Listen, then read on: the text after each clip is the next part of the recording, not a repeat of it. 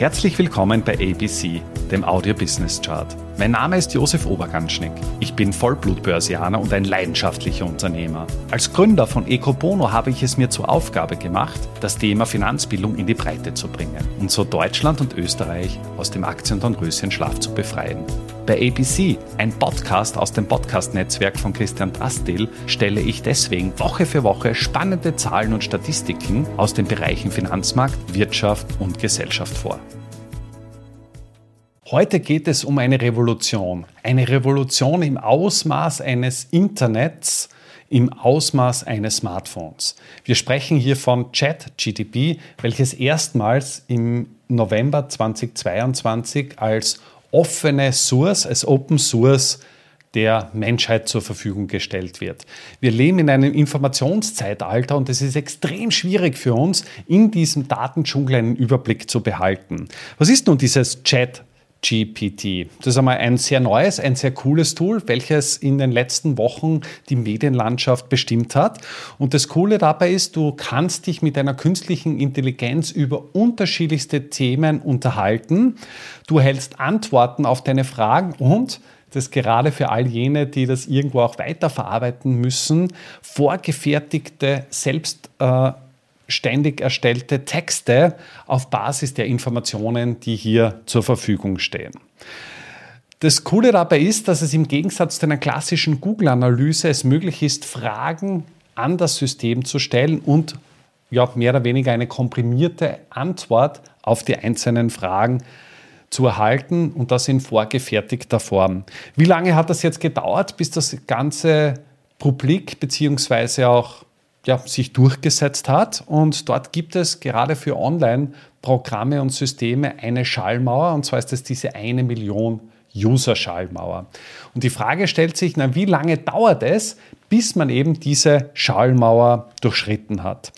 Wenn man ein bisschen zurückgeht in der Historie, im Jahr 1999 wurde Netflix äh, gelauncht und es hat dreieinhalb Jahre gedauert, bis Netflix die eine Million Schallmauer durchschritten hat. Etwas schneller war schon Airbnb im Jahr 2008, aber Airbnb hat zweieinhalb Jahre benötigt, um eben diese Schallmauer zu überschreiten. Twitter zwei Jahre, dann gibt es Facebook mit zehn Monaten, das heißt, da war schon deutlich mehr Stoff dahinter. Facebook wurde im Jahr 2004 erstmals lanciert.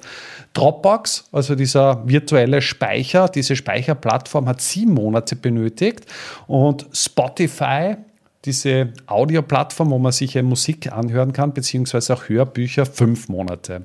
Und last but not least steht Instagram, was bisher den absoluten Rekord mit zweieinhalb Monaten ja, dargestellt hat. ChatGPT wurde, wie gesagt, im November erstmals lanciert als offene Source, offene künstliche Intelligenz und es hat ganze fünf Tage lang gedauert, bis man erstmals die eine Million User-Schallmauer durchschritten hat. Und da sieht man schon, welchen Stoff, welchen Zündstoff man in dieser Thematik drinnen hat.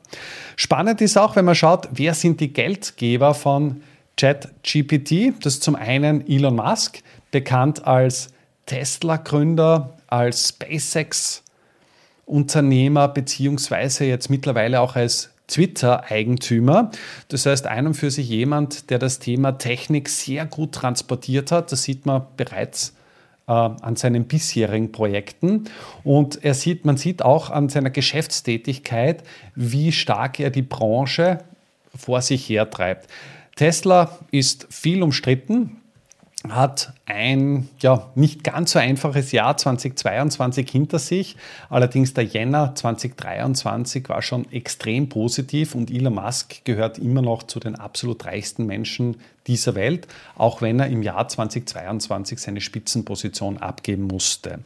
Weiterer Geldgeber ist auch Microsoft. Auch Bill Gates steht für Innovation. Das hat er bereits vor einigen Jahrzehnten mit der Gründung von Microsoft und dem ganzen Office-Paket bewiesen. Mittlerweile gibt es de facto keinen Computer mehr weltweit, der nicht Microsoft, die Microsoft Software verwendet und das ist an und für sich ein, ein relativ flächendeckendes System.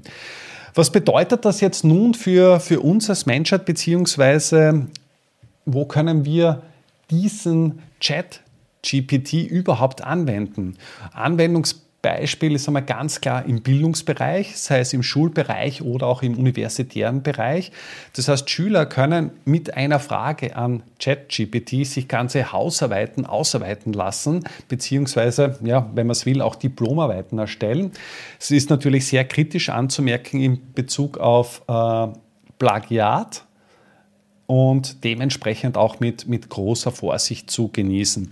Und es gibt ja auch schon einige Professoren, die das getestet haben und es ist extrem schwer zu unterscheiden, ist das jetzt von einer künstlichen Intelligenz verfasst oder vielleicht doch von einem Studenten. Ein großes Problem hat jetzt mit Sicherheit auch Google. Google ist ja auch eines der größten Unternehmen der Welt mit, einer, mit einem Marktwert von über einer Billion.